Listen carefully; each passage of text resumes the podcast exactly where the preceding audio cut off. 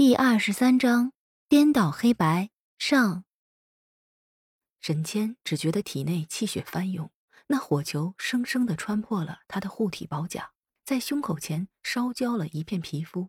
虽然修仙之人身体强悍，但是毕竟不是仙，是有血有肉的人，怎么会不疼？沈谦觉得自己疼的难受，但是他更多的是震撼。怎么可能？那火球分明看起来没什么威力。沈谦哪里知道，那是沈月雪为了炼丹特意而修炼的浓缩版火球。所谓浓缩的，都是精华。这个火球的攻击力可是抵得过几十个普通的火球。小贱人，我要杀了你！沈谦双眼布满红血丝，这么多年，他几乎忘记了受伤的滋味。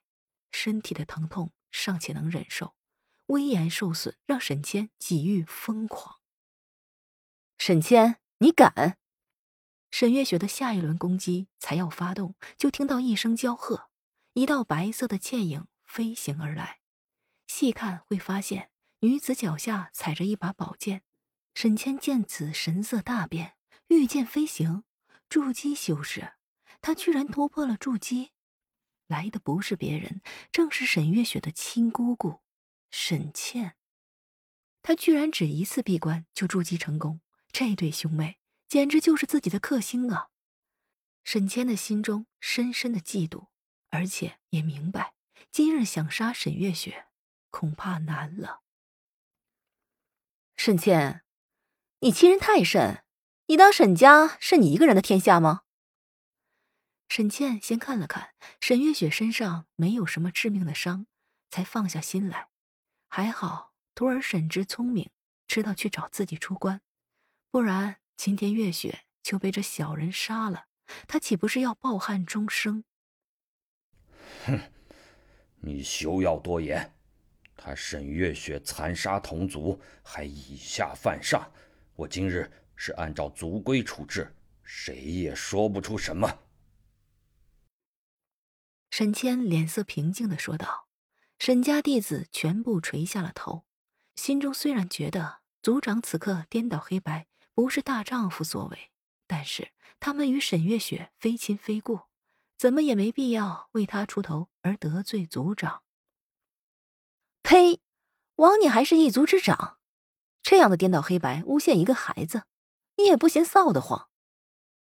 沈倩虽为修士，但那泼辣的性格。别说是沈谦，就是同族的老祖，也是消受不起。沈谦，不要太过分。你以为你筑基了就能挑衅我？今日本族长就让你知道，同是筑基，可也有云泥之别。沈谦这话才说完，人已经飞了出去，脚下并无什么法宝，而是凭借身后的灵力滑行。看起来与凭空飞行相差不多。火龙术，沈谦率先出手，沈倩也不敢含糊，同时也施展了火龙术。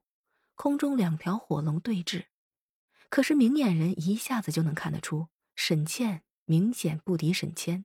毕竟一个才筑基，另一个却是筑基中期多年。只见沈谦的火龙不断的逼近。沈倩心中暗道不妙，这样下去，如果老祖不及时赶到，那么自己和月雪都有危险。沈倩感觉身后有一只手紧紧的贴着自己的后腰，一股柔和的灵力输入了她的体内。自己的身后是月雪，沈倩心中一阵感动。她已经听徒弟沈之说了，自己的侄女不知道有什么奇遇，居然修炼到了炼气五层。沈倩心中高兴。哥哥总算是后继有人，但是月雪毕竟年纪小，灵力有限，就是他们两个联手，也不是沈谦的对手。火球术，一个小小的火球飞过去，沈谦不得不放弃与沈倩的对峙，快速的收手。沈倩一惊，怎么回事儿？月雪居然能一边给自己输送灵力，一边施展法术，这这不可能啊！虽然心中这样认为。但是手下可没停着。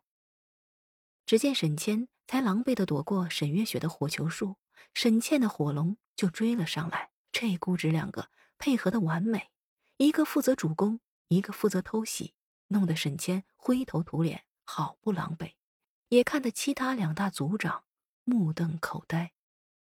胡闹！都给我住手！一道洪亮的声音传来，比武场上的众人都向后退了一步，只因为此人灵力深厚，声音形成的音波也让人站不稳。你们胡闹什么？这么重要的日子，两个筑基修士大打出手，我沈家的脸面还要不要了？沈月雪抬头看，只见一个老人面目威严的站在那里。